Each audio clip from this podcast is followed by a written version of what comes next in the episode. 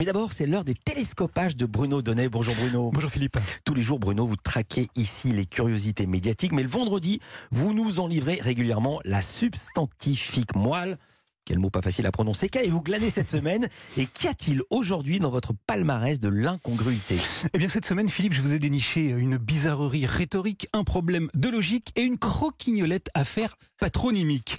Mais on va donc commencer avec la grosse affaire qui a agité la sphère politico-médiatique hier. Moi, j'ai entendu retourne en Afrique. Yael Braun-Pivet, la présidente de l'Assemblée nationale, l'a dit à tous les journalistes alors qu'un député à la peau noire prenait la parole dans l'hémicycle au nom de la France insoumise pour évoquer la situation délicate d'un bateau chargé de migrants en mer Méditerranée, elle a entendu un député du Rassemblement national lui dire Retourne en Afrique. Pas du tout. C'est Lui, c'est que le député RN qui a fait entendre sa voix hier à l'Assemblée, il s'appelle Grégoire de Fournas, est immédiatement venu devant la presse pour apporter un démenti et une explication. Quand j'ai dit qu'il retourne en Afrique, je ne parlais pas du député qui était en train de poser la question, je parlais du bateau passeur de migrants. Voilà, alors ça, ce sont donc euh, les faits d'un point de vue politique. Mais ce qui nous intéresse ici, Philippe, c'est la manière dont ils ont été utilisés d'un point de vue médiatique. Et ce qu'il y a d'extrêmement spectaculaire, c'est que, médiatiquement parlant, cette affaire s'est retrouvée immédiatement résumée à cette simple question posée, entre autres, par Gilles Boulot en ouverture du 20h de TF1. Cette interpellation était-elle raciste ou a-t-elle été mal interprétée? Voilà, les journalistes en ont fait un problème sémantique extrêmement pointilleux. C'était également le cas hier soir sur France 2. Mais qu'a-t-il dit exactement? Retourne en Afrique, comme l'affirme la gauche et la majorité, ou qu'il retourne en Afrique, au singulier ou au pluriel?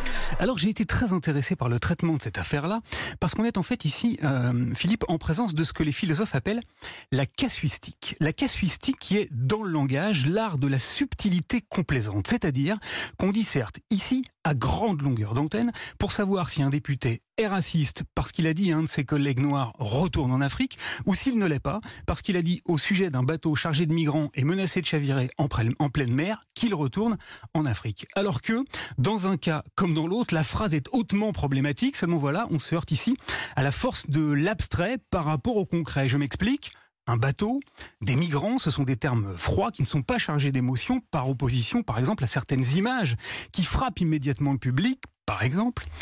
S'il n'avait pas été question ici de migrants, mais du petit Hélène Kurdi, cet enfant syrien âgé de 3 ans dont la photo du corps sans vie avait ému le monde entier, pas sûr qu'un député aurait osé dire qu'il retourne en Syrie et pas certain non plus que les médias aient disserté pendant des heures pour savoir si ces propos étaient racistes ou s'ils ne l'étaient pas.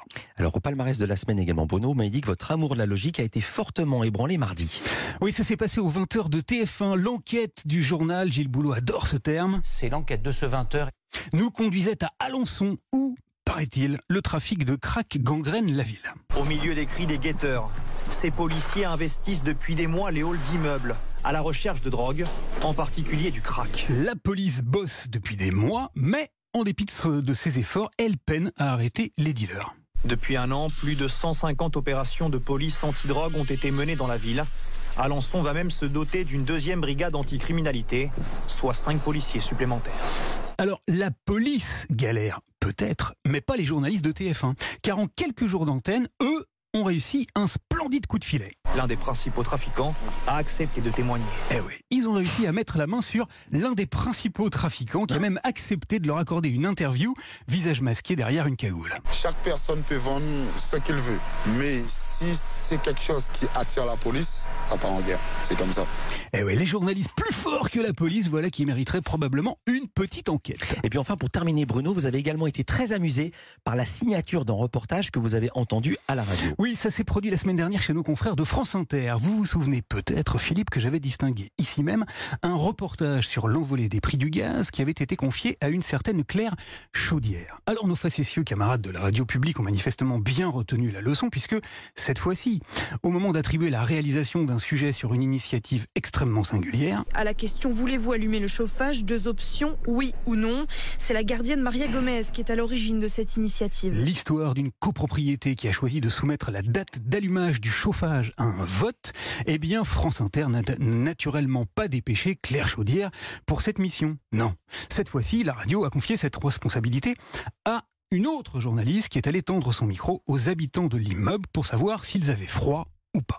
Quand on a froid vraiment, il y a un froid intérieur et le fait d'ajouter un pull, ça ne résout pas forcément le, le problème. Et là, mes enfants, je crois qu'on peut dire chapeau chapeau à France Inter parce que devinez un peu comment s'appelle celle qui a réalisé cette brûlante enquête. Chloé Geffroy. Eh oui, vous avez bien entendu. Reportage dans une copropriété parisienne, signé Chloé Geffroy. Je crois que ça ne sera pas facile de faire mieux. Merci beaucoup Bruno Donnet.